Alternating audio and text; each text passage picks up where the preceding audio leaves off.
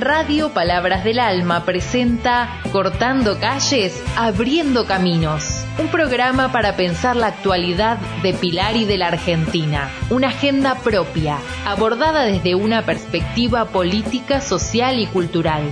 Conducen Clara Sosa y Pedro Boya. Los mejores, los únicos, los mejores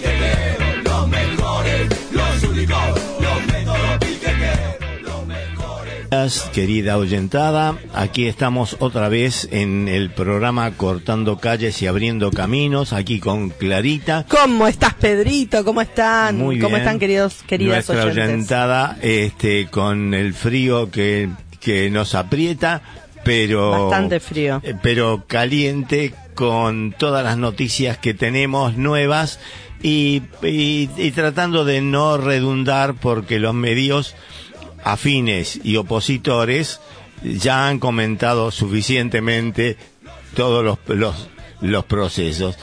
Pero... Está haciendo un grado, me ¿Eh? salta. Eh, me salta un grado. Eh, sí, sí, eh, frío. eh, tremendo. Y, y dicen que va a ser menos mañana.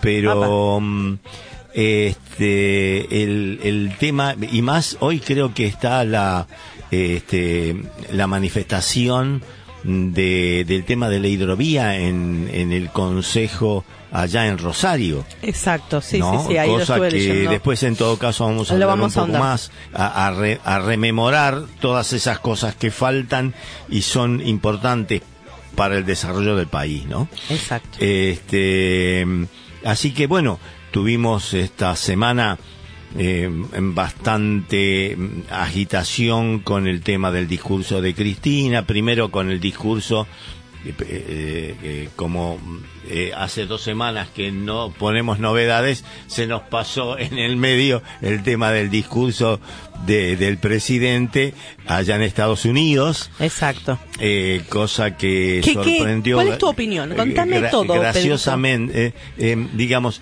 que fue algo, eh, yo creo, Sí. eh, algo bastante entusiasmante Sí. respecto de, la, de, de lo, de lo que dijo, de lo, de lo que planteó y, y realmente no fue eh, eh, lo de Chávez con el rey de España, eh, No, eh, obviamente. ¿no? Pero eh, no podíamos esperar de Alberto demasiada, eh, demasiada vehemencia. Pero este mm, Es que nosotros venimos acostumbrados de Cristina, que viste. eh, que tienen Mm, polenta. Mira, ayer eh, eh, estaba viendo eh, una de, de las cosas que me habían recomendado. Hay una serie, viste, en Netflix de Borgen. Sí. Es una nueva temporada de Borgen.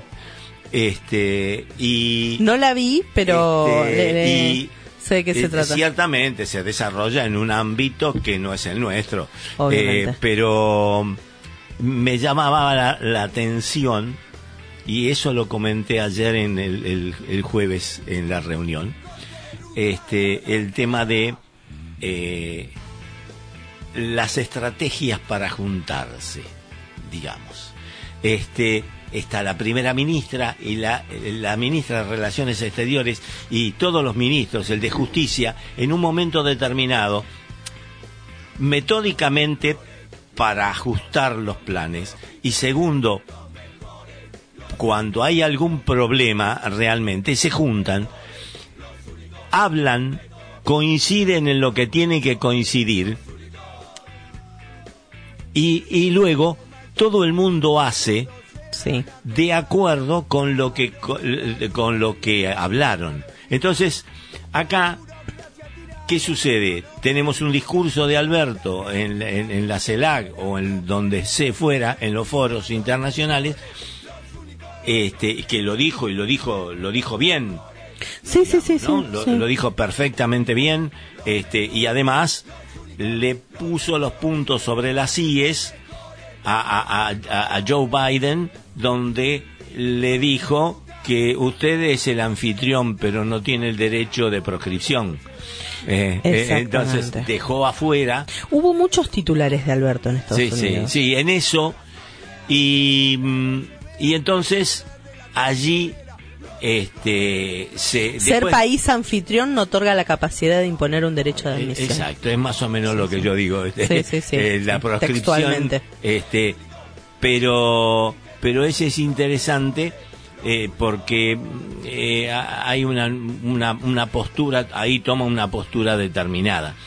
Este, después, lo que sucede es que se le ha permitido a las organizaciones internacionales ya desde la desde la intención del golpe blando hasta eh, la intromisión, eh, cosa que es inadmisible, la intromisión de, del AmCham, que es el American Chambers, Sí. es decir, los norteamericanos comentando la política interna argentina. Eso es una trame- tremenda intromisión. Exacto. Pero, sin embargo, no hay reacción. Es decir, no hay una patada en el culo. Es decir, vos Sí. te, te pasaste, te, meter, te mereces una patada Sí, en el sí, culo. sí, sí, sí. ¿no? Un- un correctivo. No hay, es simplemente, es, es como, este, mirá que te voy a pegar, mirá que te voy a pegar, pero la pegada nunca viene y entonces el que, el que merecería recibir la patada le importa tres velines si se le va- si la amenaza. La amenaza hay que ejercerla con capacidad de ejecución. Exacto. Y volviendo a los temas de hoy, eh, así pasa con el tema de la hidrovía que se está que se está discutiendo y se- eh, porque estamos penando por dólares y resulta que ahí es un agujero negro donde se va el dinero Sí. y este y no hay capacidad de reacción ahora por suerte parece ser por el suerte parece ser que le van a dar al tema de Vice- de Vicentín y Vicentín puede llegar a ser como se dijo en su momento una empresa testigo Sí. de todo el comercio de, todo el comercio que viene por el Paraná. Entonces, este eso las balanzas en su momento las balanzas pesaban lo que se les cantaba. Había solamente una, una ingre- un ingreso por declaración jurada del portante. Yo tengo un, un barco, tengo un camión, tengo lo que sea, y digo que llevo 50 bolsas de granos. Sí. Pero lo digo yo, no hay nadie que me lo controle. No hay un control Eh, no hay un control del de, parte del, tráfico. del- de parte del Por Estado. eso, por eso había algunos políticos, eh, algunos políticos interesantes, este, que decía, pongo una balanza mía 50 metros antes del puerto y yo voy a pesar todo lo que entra. Entonces, allí se van a evitar los contrabandos, es decir, la cantidad la cantidad efectivamente exportada, más allá de los precios, que eso es otro tema. Sí. Este, la cantidad efectivamente importada o exportada, en este caso, y además, este, que no me la eh, o, eh, eh, detectar los orígenes. Detectar los orígenes, porque también ahora y se hayan hecho algunos procedimientos de eh, los camiones de grano que van, pasan al, al, al, al Paraguay y del Paraguay te mandan las barcazas por la hidrovía y entonces es una es un pasaje por lo por el puerto de un cargamento ajeno, un cargamento extranjero, Claro, sí, por sí. lo tanto no De tenés hecho, la semana pasada, no sé si vos estás al tanto, que se reunieron eh, gobernadores de, de, mm, la provincia de Entre Ríos, Santa Santa Fe. Fe, Claro, de todo- Formosa, eh, Chaco, y bueno, y, Todo- y toda Axel de acá de Buenos Aires. comprende la vía Eh, Exactamente. Y bueno, justamente Axel eh, habló de este sistema troncal de navegación Sí, sí, sí. eh, y hizo referencia a mm, eh, que se deje de llamar hidrovía. Sí, porque hizo la puntual, hidrovía es, exactamente, hizo puntual eh, y, y justamente dice, de- explica de alguna manera, esto se llevó a cabo por streaming, no sé si lo, eh, se, se podía ver, eh, el público podía ver.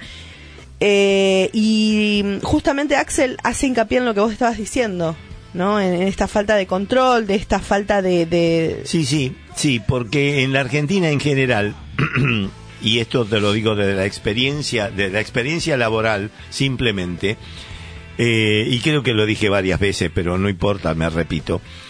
el en público la se renueva. El control Sí, es tomado como una bot- como como un botonaje. O sea, el control es tomado como botón. Es una delación.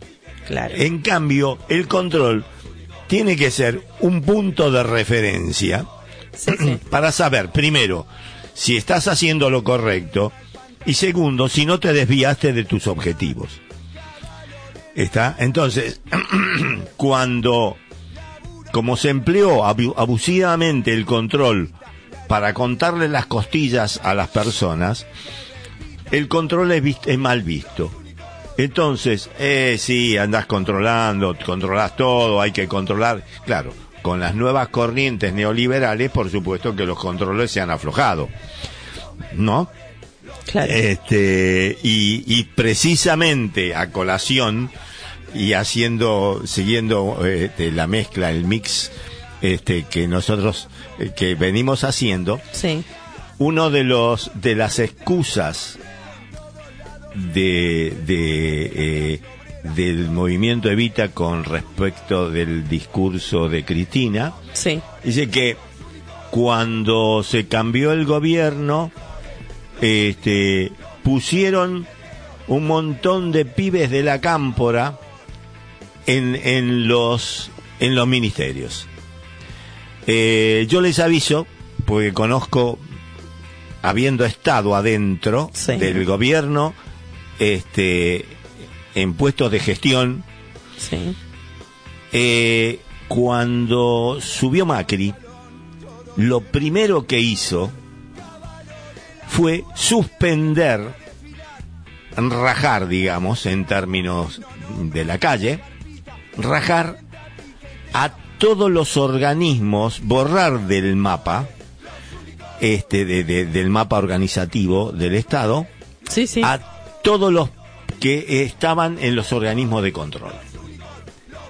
Entonces, no había control, simplemente siguiendo los, los, los, eh, por supuesto, los, lineamientos neoliberales que dicen que los controles no sirven, que este hay que liberalizar el mercado y así funciona el mercado. Claro, sí, el mercado de allá, pero acá adentro las responsabilidades que yo tengo las tengo que asumir. Lo que sucede que para ellos, para los macristas, para los liberal, neoliberales, es un impedimento. Entonces, esto de los controles de granos y además dicen, dicen, pero porque todavía no hay instrumentado para que para que se revise físicamente, dicen que no solamente van más granos que de los que se declaran, sino que además sí. van otros materiales. Háblese, algunos ya hablaron de narcotráfico. Ah, sí. Exacto. Por lo tanto, uno puede, se puede que no, pero este y, y, y si sí, este, entonces quiero verlo, quiero verlo con mis propios ojos. A ver qué llevan, muchachos. Claro. A ver qué llevan, muchachos. Además, las implicancias de esto de lo del llamarse de la hidrovía, eh, eh, eh, acepto esto, pero mm, no sé cuál se, cuál es la palabra que debiera usar hoy para reemplazar a hidrovía, pero yo voy a seguir hablando de hidrovía hasta que no- Hasta que lo cambie. hasta que hasta, hasta- hasta que Hasta que alguien le ponga otro nombre. Ah, ah, claro. pero eh, la hidrovía tiene a veces tiene algunos eh, algunas etapas que también son negocios en los cuales se va la guita por ejemplo eh, eh, el dragado El dragado posterior, ¿por qué? Porque las barcazas tienen cierto tipo, cierta cantidad de capacidad de carga, pero va más allá de la profundidad del río. Entonces hay que dragarlo. Exacto. Esas vías hay que dragarlas. Esas, los contratos que se hicieron con esas, eh, con las empresas que dragan, Sí. son a muchos años y además este no se les paga a ellos. Ellos sabes qué hacen, cobran a los que pasan, le cobran por tonelada. Entonces eh, el, eh, el gobierno no interviene Sí. cuando los entendidos y los ex los, los ex entendidos este saben cómo hacerlo, qué hacerlo y con qué elementos hacerlo, nada más que no le dan bola. Ese es el problema. Hay elementos como para hacerlo. Y sin embargo, lo hace una empresa, mitad eh, es un consorcio, mitad argentino, mitad este eh, creo que danés, si no me equivoco. Este, entonces, tenemos el dragado de la, el, el dragado del, de- del curso del río, digamos, de la hidrovía, perdón de la palabra. Sí. Este, mm, el dragado de la micro, de la hidrovía. Después, hay otro, hay otro yeite. Llega a un determinado punto del canal del Río de la Plata y se tiene que desviar por un canal hacia Montevideo. Sí. Entonces tenemos que pasar nuestros, nuestras, eh, no hablemos de los otros que son de Paraguay, digamos, pero tiene nuestros, afluentes, cargamentos nuestro- tienen ah. que pagar Sí. Un estacionamiento, un peaje para llegar hasta el puerto de Montevideo. Los servicios que se dan en los puertos a los barcos, Sí. eso también lo tiene que pagar y ese es el canal al Atlántico. Cuando lo que se propuso es hacer el canal que llamado Magdalena. El canal llamado Magdalena impediría, eh, eh, digamos, eh, eliminaría este, este, Este circuito. estacionamiento, este Sí, circuito de... este circuito y podría ir para abajo Sí. y allí salir al Atlántico sin pagar ninguno de los peajes que piden. Que se está- eh, Además, esto permitiría el desarrollo, pero hay que tomar, hay que tener huevos para, para implementarlo. Una nueva flota fluvial argentina con las capacidades de producción que tienen los astilleros nacionales, que también podría ser un origen de muchos empleos. ¿Está? Entonces, y además trayendo las mercaderías y los producidos a lo largo de la costa atlántica hasta tierra hasta Tierra del Fuego. Hicieron una comparación los muchachos que dicen Sí. que cuesta 100 por camión, 10 por ferrocarril y 1 por vía marítima. Con lo cual, con lo cual, disminuiríamos primero las necesidades de gasoil, la necesidad de combustible, necesita- necesitaríamos menos mantenimiento de rutas porque los camiones circularían menos. Y tercero, estamos en un céntimo del costo, con lo cual ahorraríamos. Además, ya hemos demostrado que capacidades de producción hay, Sí. entonces, desarrollo toda una cuenca costera del Atlántico, desarrollo la industria naviera, hago barcos y no los alquilo, porque ahora como no tengo barco los alquilo, siempre los alquilo y eso sale guita. Claro, claro. Entonces, en ese sentido, ahorro, también hay un montón de ahorro de guita. Y además, los controles sobre los puertos son míos. Entonces, pero para hacer todas estas transformaciones, Sí. ojo, yo no soy un entendido de la cosa, es lo que leo de, de varias fuentes y varias personas que gozan de mi respeto, este, lo dicen. Y hace rato que lo vienen diciendo, y no solamente desde el periodismo, sino de la cosa concreta, porque aquí hay, este, eh, están metidos y, y- y opinan tipos que conocen del tema. Claro, sí, sí. Hay un ingeniero que no me acuerdo cómo se llama, que fue un funcionario de Cristina en su momento, que ya hicieron, y además, dice, sí, sí, claro, pero eso tarda porque hay que hacer los estudios. No, no, los estudios están hechos hace dos años. Entonces, lo que habría que hacerlos es operativos. Claro, no, eh, tenés razón en- con respecto a eso. Entonces, Y, eh, y, mm, y esto eh, ya está concreto porque, a ver, eh, en base a lo que vos estás contando y explicando, esto viene de un de- eh, decreto que se firmó, puede ser, en el 21. sí, por allá lejos. Ajá. Por, por allá lejos. Lo que no me explico Sí. lo que no me explico y no llega a mi conocimiento Sí. histórico, es decir, ¿qué se hacía antes? Ah, Eh, eh, el Claro. tema es, ¿qué se hacía antes y por qué no se puso algún límite a esto? Eh, teniendo el poder, ¿no? Porque antes estaba Cristina, sí, sí, sí. este, teniendo el poder de poder haberse hecho algo. No lo sé. Eh, eso eh, es una cuestión, yo no soy... No, podríamos averiguarlo. Este, sí, sí, sí. Yo no soy periodista y menos de investigación, por lo tanto. No, pero podemos podemos Este, eh, buscar, investigar, eh, Pero- buscar gente que, Claro. como vos decís, que sabe del tema y nos pueda ¿Por, por explicar. qué, por, qué, por qué no se hizo antes? Este, Porque estamos trabajando sobre unos, unos, uno- unos escasos dólares que nos da la exportación de granos y ahora después viene viene el problema de las retenciones o los cupos y todas esas cosas. Este, pero ¿por qué no se hizo antes? No lo sé. Eso debiera haber algún impedimento eh, que, que no se pudiera hacer.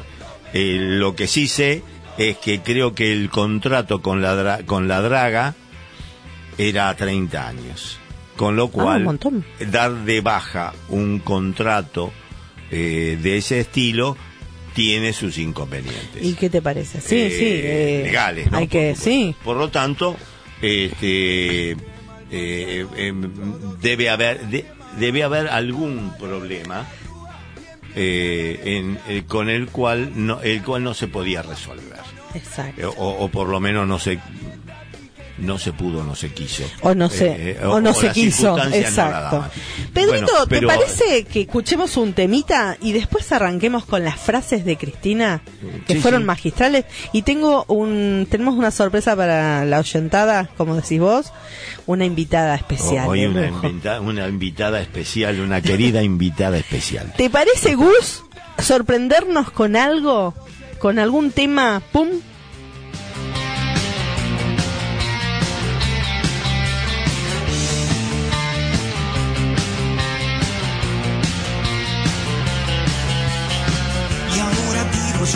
Porque me toca en este tiempo de plumaje blanco,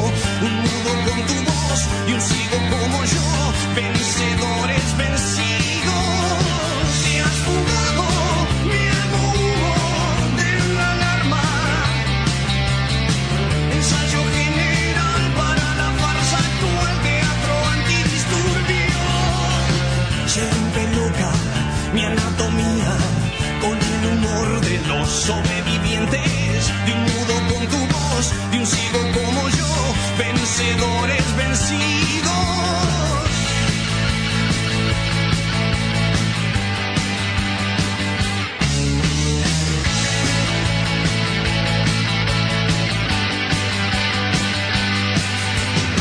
Leyendo diarios en un baño turco, empañando Ray-Bans, mascando un hueso. Tu perro, un perro cruel, con la costumbre de no contentarse con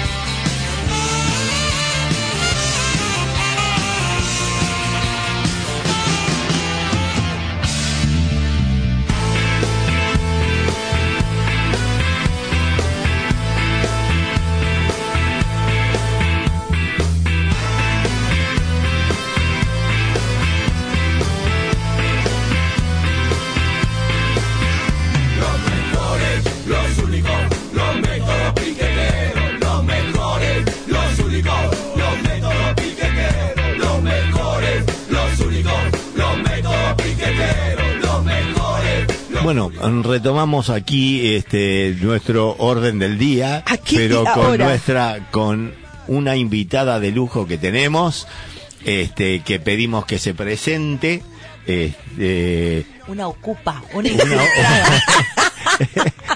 Bueno, ¿Cómo anda Carla no- Ponzone, fundadora de Cortando Calles, Abriendo Caminos? Qué lindo ahí Y- con Gus. Que no, no había, yo no había vuelto porque cuando hicimos ahí como un retorno con Gus andábamos ahí a, la- a la Claro. distancia, así que Sí, re lindo, mucha nostalgia. Sábado a la mañana en la radio con Gus, con ustedes. Claro. Eh, ahí medio escapado tengo un estudiante de fines pobre que me está buscando.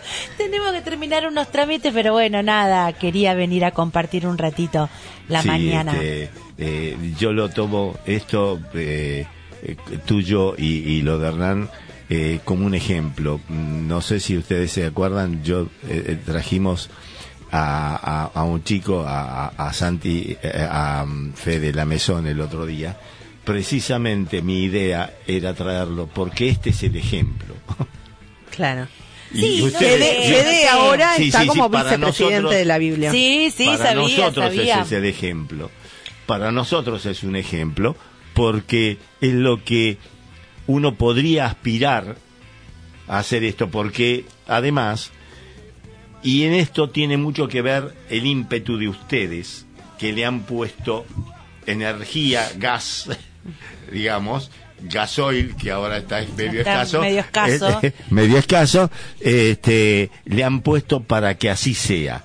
Entonces, si cada biblioteca es un referente barrial, es más que biblioteca, eh, además de todas las cosas que hace, ¿no? Entonces, eso es un mérito y lo traje precisamente a Fede porque en la biblioteca de Manzanares que nosotros tenemos, este está eh, en- en- es como siempre que está en, en las gateras, ¿no? Está esperando salir.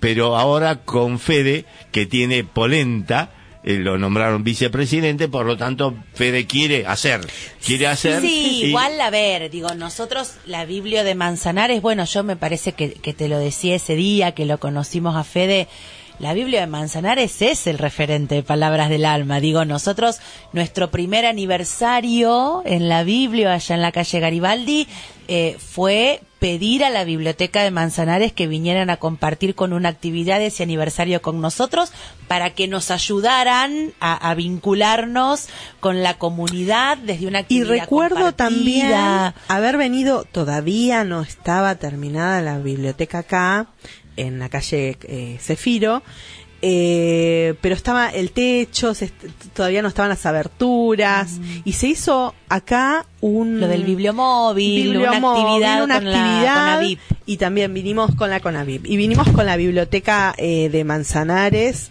Eh, también a, a participar. Me acuerdo de que ahí fue la primera vez que digo, qué lindo es laburar en comunidad y articulando entre todas las instituciones, ¿no? Porque más allá de que, como dice Pedro, muchas veces nosotros desde las instituciones en Manzanares le ponemos el cuerpo y, pero vemos también que siempre somos como los mismos por eso celebramos de alguna manera y creo que es lo que dice Pedro que haya gente nueva que se renueven esas comisiones que pasa acá también porque Sí, no, más vale. que pasa acá en la Parece biblioteca el regreso de los muertos vivos. Algunos ha- han venido en el 2009 y, y ahora vuelven y, y a, a muchos de los que en ese momento estábamos nos siguen encontrando. Otros eligieron irse eh, y está bueno también. Digo, Yo creo que la me- renovación de gente con ganas es fundamental. Oh, es fundamental porque es tanto poner el cuerpo. Bueno, a nosotros nos pasa, por ejemplo, de eh, allá tenemos en, en Manzanares a, Ceci, a Cecilia Linares, eh, que, que íbamos rotando en las instituciones, ¿no? Y decimos siempre que, mm, es tanto el poner el cuerpo, bueno, ahora nos pasa con fines, con las inscripciones, es tanto el poner el cuerpo que, que se renueve con, se renueva con gente como, no sé, con Fede, como Fede La Maison, como, como Fanny, eh, ¿no? Que, eh, y con todo el, el, el equipo y la nueva, mm, eh, nuevas art- porque encima son, la mayoría son docentes y artistas, eh, ¿no? Le- les encanta el arte, entonces Sí, entonces están con muchas ganas. Hoy, de hecho, de hecho, no me quiero olvidar, Pedro, pero no sé si estás al tanto que hoy, eh, ya lo voy a decir, porque por ahí les interesa, va a haber una charla en la biblioteca a las 3 de la tarde eh, sobre el Plan Gerontológico Nacional. Ajá. Es un proyecto para una mejor calidad de vida de las personas mayores. Ay, ¿Y- y mira qué quién lo buena da eso? onda. Lo da el doctor Ricardo Alejandro Blanco, que es médico oro- eh, gerontólogo, Gerontólogo. y presidente de mm, CEPSAL, Centro de Estudios de Políticas de Salud, y miembro de la Comisión Directiva de la Sociedad Argentina de Gerontología y Geriatría. Y hoy da las charlas. Eh, da la charla a las 3 de la tarde en la biblioteca de Manzanares. ¿sí? Así que, bueno. Muy bien, Eh, muy bien. pero a Eso, ver, eso es importante. ¿no? Ahí digo, eh, a mí me parece que, que eso pasa en todos lados y que no hay, en este caso hablando en términos de bibliotecas, no hay bibliotecas más referentes que otras o bibliotecas más... Me pasa como cuando estamos en la escuela y no Sí, sí. y estamos laburando con las distintas civilizaciones y los pibes tienden a esto a decir no pero eran más desarrollados que y yo enseguida me ataco no no no no hay civilizaciones más desarrolladas que otras bueno acá me parece que pasa un poco lo mismo me parece que cada biblioteca eh, responde al- a la dinámica y al perfil de las comunidades con las que labura. Eh, y a ver, digo, y esto mismo que, que vos planteabas, Clary, que iban rotando, acá pasa. Digo, acá llega el momento de tener que armar la comisión directiva y cuesta un montón. Claro. Porque el, el- el tema de poder sostener las instituciones va más allá de lo romántico que Exacto. significa estar en la construcción colectiva, que es precioso. Pero el romanticismo en algún momento requiere de lo pragmático. Exacto. Porque tenés que tener los papeles al día para que te den los subsidios, para poder seguir comprando libros, para poder seguir construyendo el teatro de barro, digo. Y, y a ver, digo, y Ceci, Clarita, Pabli, este, Pedro, son las figuritas repetidas de Manzanares. Y acá, bueno, Hernán, José, eh, Ari. Ari fue miembro de la comisión directiva en el 2014 y ahora, bueno, volvió, más allá de porque ama la biblioteca, porque no hay personas que asuman esas responsabilidades. Yo, yo Ariel lo conozco de cuando nos arregló una computadora. El otro día estaba haciendo memoria en Garibaldi, arreglaba las compus Claro, allá. daba el curso de, de capacitación Claro. allá. Y a ver, y algo, hay dos cosas ahí que se me van a escapar porque estoy re gaga y limadísima, pero eh, a mí me pasó el otro día, digo, Pedro y todo lo que nos están escuchando, algo hermoso, que eso me parece que es el termómetro de las instituciones, ¿no? No solamente cuán grandes sean los edificios o cuánta gente haya eh, interviniendo o, o transitando el espacio común, ¿no? El otro día yo estaba, yo trabajo en un instituto superior y una de las estudiantes estábamos haciendo unos trámites y me viene a hablar una compañera y yo le digo a mi compañera, no, no, no, decile que le pase lo que nos mandó Clarita Sosa. Entonces la alumna me mira y me dice, ¿usted la conoce a Clarita Sosa? Y yo enseguida, que como soy así histriónica, obvio, yo soy la presidenta del club de fans de Clarita Sosa, no sé qué. Esa estudiante que está haciendo el nivel superior y que el año que viene va a tener una beca del municipio de Pilar en el marco de un programa de interacción que hay entre el municipio y ese instituto, era egresada de fines de Manzanares. Ajá.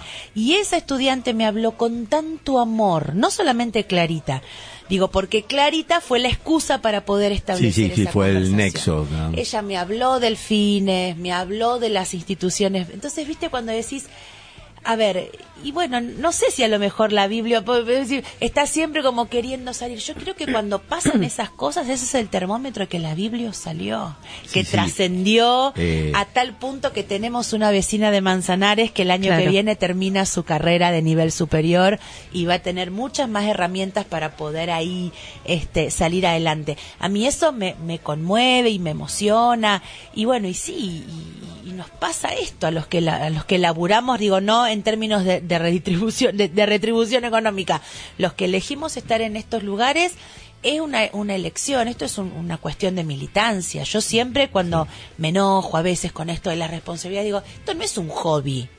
Digo, pues si vos querés tener un hobby, ponete a pegar estampilla. Esto Claro. es un acto de militancia, esto es una cosmovisión. ¿Cómo miramos el mundo? ¿Qué queremos que pase con nuestro entorno? Bueno, si lo queremos, hay que estar y hay que hacer cosas que no nos gustan, porque claramente la militancia apunta a transformar una realidad que tiene un montón de vulnerabilidades. Entonces, ¿a quién le gusta este, tener que luchar contra esas adversidades? A nadie. Claro. Por No, eso no, la por militancia. Sí, sí, de todas maneras, de todas maneras, eh, insisto en que hay eh, instituciones un poco más avanzadas en el sentido de que han podido hacer las cosas un poco antes que las otras. Sí, A- tiene a que ver esto- también con ideales. El- Porque, a ver, yo no me voy a olvidar nunca que eh, cuando Biblioteca Palabras del Alma le dijo que no a una empresa eh, Sí, sí, sí. de los fondos eso- buitres. Eso de, un fondo. eh, eh, y, y ahí lo que pasa es que eso viene, y esto es una vieja pelea entre una, un- una solidaridad y un asistencialismo. Obvio, sí, sí, que Este, como siempre lo hablamos. definición, Ujú. este, hay algunas ONGs que hacen asistencialismo y, y bienvenido sea, están. Sí, sí. Pero eh, el tema es que sus orígenes y sus fondos son espurios. Y, y por eso Claro. a mí me, me llamó la atención, que yo todavía no estaba, no, no las cono- no las conocía, no te conocía.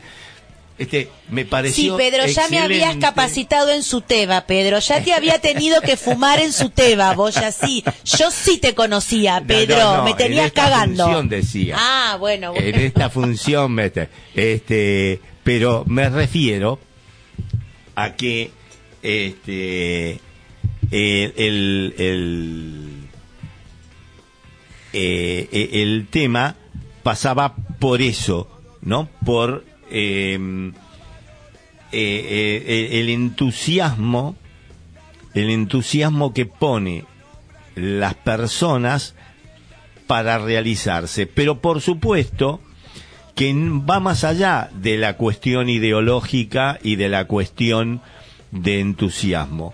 Hay algún momento, hoy lo veníamos hablando Sí, con sí. Clarita, que eh, hay que gestionar. Y el que gestionar, es cierto, es más aburrido que, que, que los cánticos y los bombos Pero, eh, y salir a la calle. Es más aburrido, pero alguien tiene que hacerlo.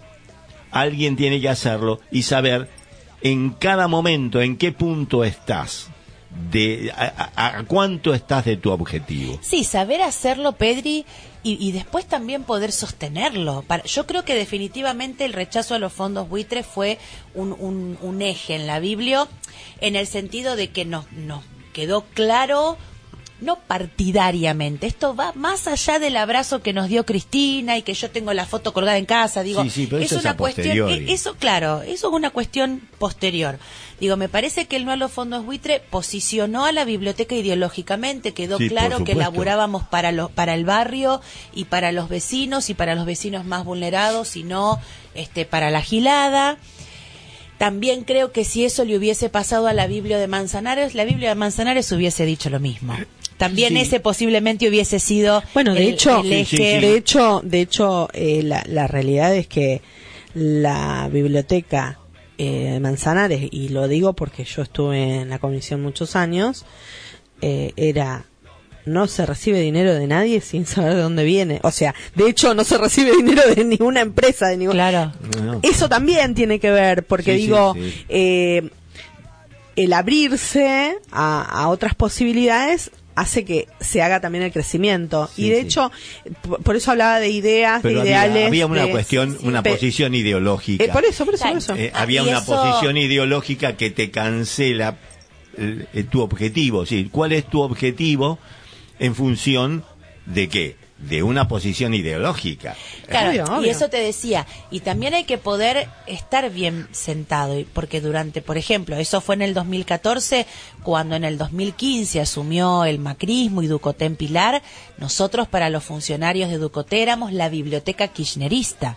Claro, O sea, la dialógica con el ducotismo nos costó mucho trabajo en términos de lo que tenía que ser, en términos de Estado local, institución, asociación civil pilarense. O sea, Bueno. porque y- y ni hablar en lo personal de los prejuicios, bueno, esa es otra cosa, pero digo, en términos institucionales, era un cónclave. eh, Cada vez que venía un funcionario a Palabras del Alma, porque venían que parecían acorazados, este, eh, ve- nunca venía uno solo, venían cuatro o cinco, muy hostiles, la actitud, hasta que después hasta los propios ducotistas, de hecho hemos tenido ducote acá, y- Ducoté parecía... y a- Y, y a Ju- eh, Juan, Juan eh, eh, ¿cómo Martiñone. ¿Eh? Martiñone. Juan Pablo Martiñone. Y la verdad que, a ver, que fue mu- mu- un- un- fueron muy amables. Sí, sí. Seguro, a ver, Este, ideológicamente estamos en las antípodas, incluso cuando vino Ducoté fue tan relajado el clima que te acordás que un oyente hasta nos, nos cuestionó porque lo estábamos tratando bien. Digo, a ver, estaba clarísimo que estábamos parados y paradas en lugares opuestos. Ahora, ¿yo celebro la gestión de Ducoté? No. No, ¿Lo votaría pero- Ducoté? No. ¿Votaría a la derecha? No. Pero digo, en ese momento teníamos que articular institucionalmente con el Estado como lo hemos tenido que hacer siempre. Y el diálogo y la dialéctica se dio maravillosamente bien, a pesar de las diferencias. Y digo, había un enorme prejuicio con la biblioteca, Sí, ¿no? Eh, porque cuesta mucho poder discernir lo partidario de lo político, ¿no? Y de lo que es la política de Estado y de lo que es la ideología. Sí, está bien, pero nosotros, pero eh, eh, yo entiendo que aquí en la, en la biblioteca eh, no había una cuestión eh, alineadamente partidaria. Hay, había, este, con la misma ideología, una representación partidaria distinta. Obvio. Pero, pero, eh, ellos se dieron cuenta que, eh, por lo menos pienso yo, y eso fue a, a- a posteriori, fueron mis primeras experiencias aquí, este, que ellos se dieron cuenta que había una cuestión sólida ideológica que no se podía vulnerar fácilmente, no era, no era un campo de, eh, de cooptación No. ideológica, No, de sino hecho, que era hablábamos de igual a igual. Es más, nosotros más de una vez leemos eh, cuando estuvo Ducoté y cuando estuvo Juan, eh, este, mm, Martiñone, le pegamos como adentro un gorro. Eh, eh, y ellos supieron aceptar en su momento que era así. Es más, eh, la relación quedó, es una anécdota personal, la relación con, Juan, eh, con, con quedó, una vez voy este, con mis nietos a un boliche de esos de, de, de comidas rápidas y nos encontramos con, ¿cómo te va? ¿Qué decís? Sí, muy, ah, bueno, en algún momento nos vamos a encontrar.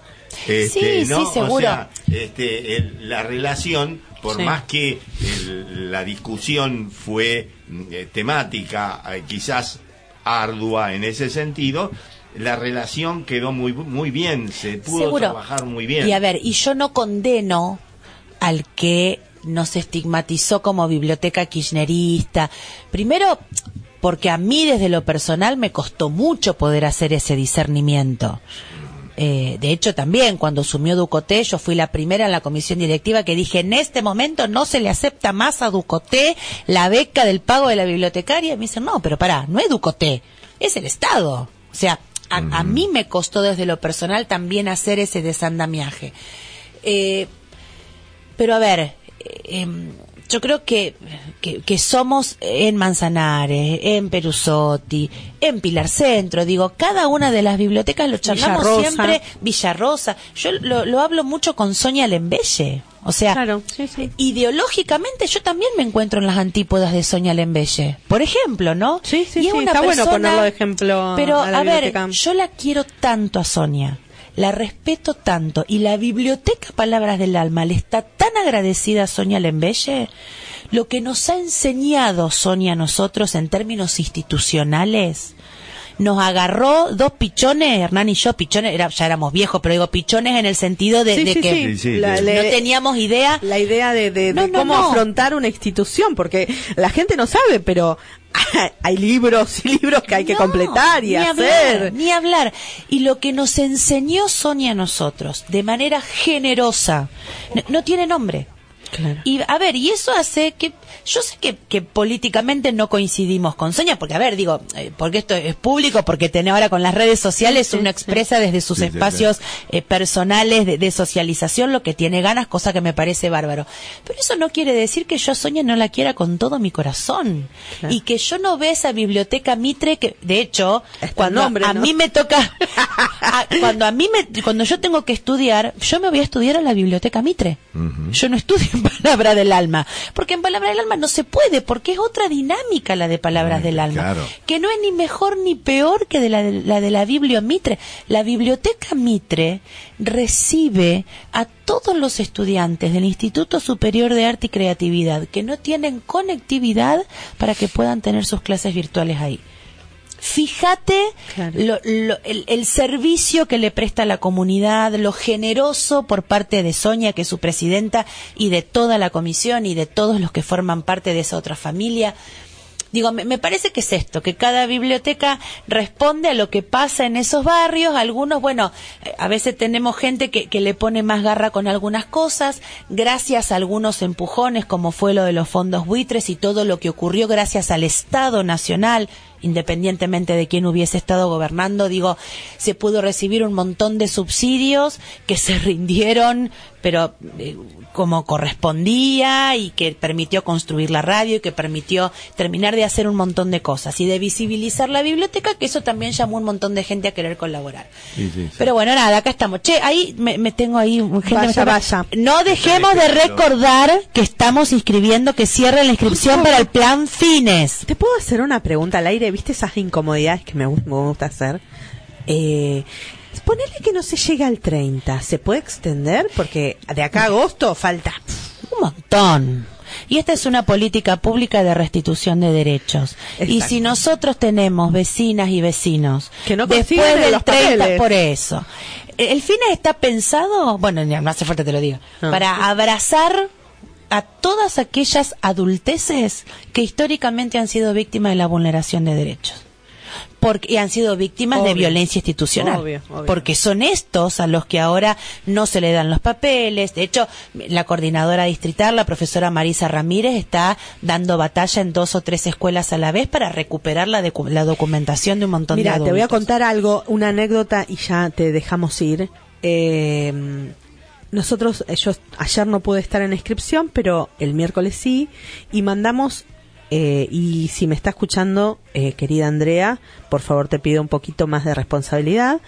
Eh, los mandan con, los citan para la semana próxima para darles un papel que es una constancia, o sea, agarra un libro matriz, te fijas, Sí, sí. no sé la disposición, si no tendrá personal, no lo entiendo, no lo sé, pero de última me ofreceré para ir a ayudar Sí, y que no, se les no, dé no. a, a- a la- el derecho a los estudiantes de que tengan ese certificadito, un papel, un papel Sí, que dice sí. constancia en trámite o Bueno, ahí, Marisa, sé. te digo, Clary, si, si necesitas ahí descomprimir con eso, eh, Marisa Ramírez está ahí como con dos, ya te digo, dos o tres frentes abiertos porque terminan transformándose en frentes. Porque no sé por qué, y mira que pasan los gobiernos, pasan los, pero la restitución del derecho a la educación de los adultos siempre en determinado nivel de la educación ha jodido, ha molestado. Al adulto siempre es al que tardan en entregarle los papeles, al que lo hacen volver, sobre todo a las generaciones que han estado entre la EGB, la SB, el polimodal y la nueva secundaria.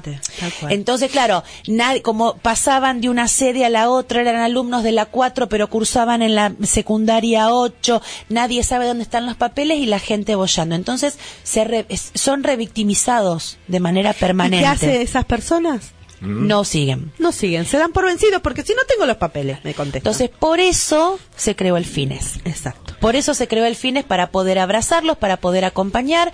El que no tenga la documentación, bueno, haremos, este, porque no, no es que el FINES se creó para que sea absolutamente permeable y que sea un desastre. No, de hecho, estamos diciendo, hay gente que está haciendo la carrera de nivel superior porque tiene un certificado analítico que fue debidamente homologado por su CENS correspondiente. digo. Obviamente. Eh, eh, pero bueno, Pero lo que tiene, claro, el FINES tiene esto, ¿no? El FINES lo que tiene es esto que abraza y bueno, por supuesto que hay fechas y hay límites porque uno tiene que, que cumplir con ciertas cuestiones, pero ningún vecino ni ninguna vecina se va a quedar afuera porque le falte un papel. Eso sería. Nosotras no vamos a ser partícipes Obvio. de esa Mira, Carla revictimización. Ponzone, le hemos hecho sentadas a, a- a unos cuantos, así que ojo, Carla Ponzone, ¿eh? No sé, yo por, por juntarme con vos he tenido más de un problema.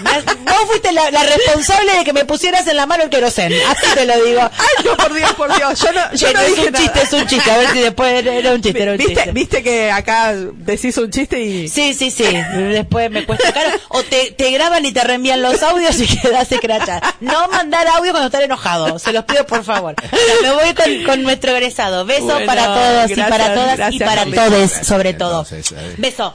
Adiós. Bueno, bueno, Pedrito, eh, nos queda poco tiempo, pero no podemos dejar de eh, charlar sobre sobre las frases de Cristina. Bueno, me- Te- me- te- vos las tenés punteadas así. sí, las tengo punteadas. Espérame, porque justo eh, se me se me fueron. Eh, las tengo punteadas porque quería de alguna manera ir pasándote a vos estas estas frases eh, y, ir eh, viendo de alguna manera entre los dos a ver qué qué opinión tenés vos de cada frase que tiró y, hacia dónde va el dardo.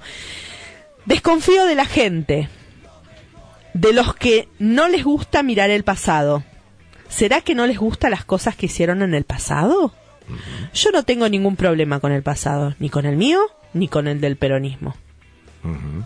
Eh, Qué frase, Es, ¿eh? interesante, eh, es interesante, pero eh, eh, esto responde no solamente, pienso yo, eh, este, no, so- no responde solamente a una cuestión nacional. Eh, eh, el neoliberalismo, uno de los preceptos es la ahistoricidad.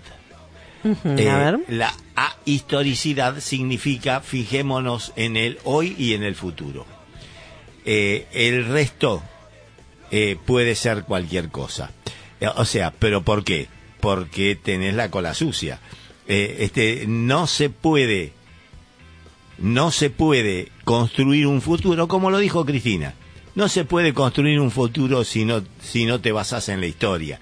Eh, la única, la única objeción o el único condicionamiento que tenés que tener es evaluar bien que estemos, eh, que vos utilices la historia y sus escenarios y sus entornos para no repetir la historia y repetir con la misma piedra. Entonces, tenés que tener habilidad lo suficiente como la viviste, la sabés, pero también tenés que tener en cuenta que los entornos son distintos. Entonces, la experiencia te sirve para no caer y no tropezar con la misma piedra. Entonces, es para mí es eso. No tiene, ella por supuesto, porque fue, eh, eh, tienes una carrera política este, muy importante desde muy antes de ser eh, presidenta. O sea que la conoce Lunga de cómo viene la mano esta. Pero me refiero a que los el- el- eh, el- la ubicación del escenario que se daba en cada oportunidad está bien evaluado, de manera tal de no repetirlo este, eh, eh, en, en un escenario que no cuaja, que no es el mismo, y entonces la política repetida no sirve. Mm, eh, ¿Está? Entonces, Exacto. eh, eh, para mí es, es, es esa. Eh, eh, esa es mi, es mi apreciación respecto de esa frase, ¿no? A ver que vos tenés otra. Tengo otra, tengo otra, antes de que se nos vaya el día. Eh, Argentina ocupa el tercer puesto en materia de evasión, después de Guyana y Chado y Malta. Y bueno, eh, eh, eh, es lo que hablábamos, un poco lo que... Sí, venimos hablando hablábamos de la, nosotros, hidrovía. ¿no? En el sentido de que este, si yo no tengo un sistema tributario progresivo, que lo tengo bastante regresivo porque el IVA es bastante regresivo, y le cobro poco, eh, creo que somos, eh, en, el, en el mundo, somos los que menos recaudamos impositivamente. Creo que lo dijo también Sí, Cristina sí, en algún momento. Este, que, porque en todos los países del mundo, la, la, intervención impositiva es mucho mayor que la que nosotros tenemos. Y cuando aparecen este, e- estos, estos tipos que dicen tenemos un montón de impuestos que tenemos que pagar, eh, este, es, hay un montón de impuestos, pero no se aplican a, a todo, todos a cada uno. Exacto. De, de hecho, eh, los que eh, más han- la han juntado en pala eh, no les ha perjudicado demasiado. Exacto, exacto. ¿no? Así que este, esa Bueno, de- déficit de Estados Unidos, el mayor déficit fiscal lo tiene Estados Unidos, dice Cristina, Sí, sí, y sí, el pero- déficit no es bueno ni malo. Estoy intentando encontrar las causas verdaderas de por qué tenemos una inflación única en el mundo. No es por el déficit fiscal. El déficit es un concepto económico. No necesariamente es el causante de los desmadres económicos y de la superinflación. Claro, claro. Lo que pasa es que eh, hay, el- eh, digamos, la economía eh, eh, ortodoxa dice que la inflación es producto directo Sí, del déficit fiscal.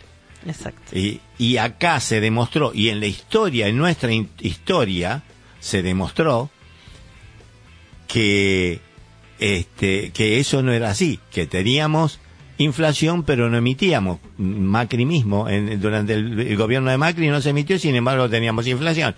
Este, ¿Por qué? Y los economistas heterodoxos dicen que la inflación es producto también del déficit fiscal, pero también hay un montón de otros factores que intervienen. Y acá, en la Argentina y en muchas otras partes del mundo, tenemos la cartelización, la corporización. Las empresas son cárteles o corporaciones que manejan los precios, ya lo tenemos nosotros acá, lo vivimos Obvio, todos los días Obvio. todo el tiempo. Entonces no me van a decir que eso, y eso también lo dice Cristina en algún momento, y yo coincido plenamente, no me vas a decir que los, empre- los empresarios son este, eh, santos predicadores. Exacto. Bueno, y lo último, y ya son las 12 y nos tenemos que ir, pero es cerrar con esta frase que fue muy comentada y muy debatida en la semana, es las políticas sociales no pueden seguir ser tercerizadas. El Estado debe recuperar ese rol y transparentar. Eso no es peronismo, el peronismo es laburo, trabajo, no es depender de un dirigente barrial para que me dé el alta y la baja sobre todo las mujeres, que son las más explotadas. Sí, eso, eh, más allá del tema de las mujeres, que esto es obvio, lo venimos viendo mm, desde, desde, desde el tratamiento de la liberación del movimiento femenino en adelante, ya eso lo sabemos. Eh, el tema anterior de la tercerización habla, yo creo, que el- lo que hacía el polo obrero creo que le cobraba eh, un 2%, un- le cobraba un 2% a, a, a- cada plan otorgado este por esto. Y la auditoría, vuelvo a insistir, una auditoría es un control. Tenemos miedo a los controles siempre porque siempre tenemos, eh, eh, permítaseme la expresión del culo sucio, para que no me revisen las cosas a ver si me encuentran algo mal. Las auditorías de los planes tienen que hacerse porque en su momento, no solamente ahora que lo dijo el, dirigente del Polo Obrero, sino antes, este, el, se sabía que cuando iba con la tarjeta, el tarjetaviente que tenía el beneficio, la tarjeta la tenía por un beneficio, iba y le cobraba un plus. Y, y yo la, y, y- y no se sabe, no se sabe, a lo mejor no existe, no es cierto, pero no se sabe si hay personas que prestan el nombre para tener el beneficio, para que ese beneficio lo cobre el movimiento. Entonces, como no hay certeza de eso, bueno, Claro. una auditoría, una auditoría va a poner en claro, inclusive va a poner en claro los beneficios de algunas movi- algunos movimientos sociales que hacen la cosa como corresponde. Exacto. Entonces, no hay que tener miedo a la auditoría. Lo que hay que tener miedo, lo que hay que tener miedo, lo que hay que cuidarse es no meter las manos donde no corresponde. Exacto. ¿Mm?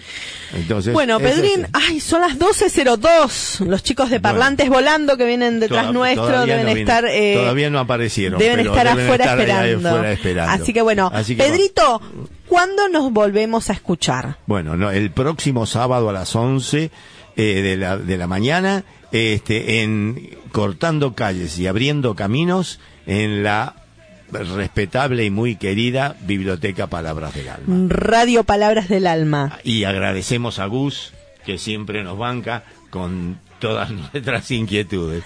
Hasta el sábado que Hasta viene. El sábado que viene, Clarita, adiós.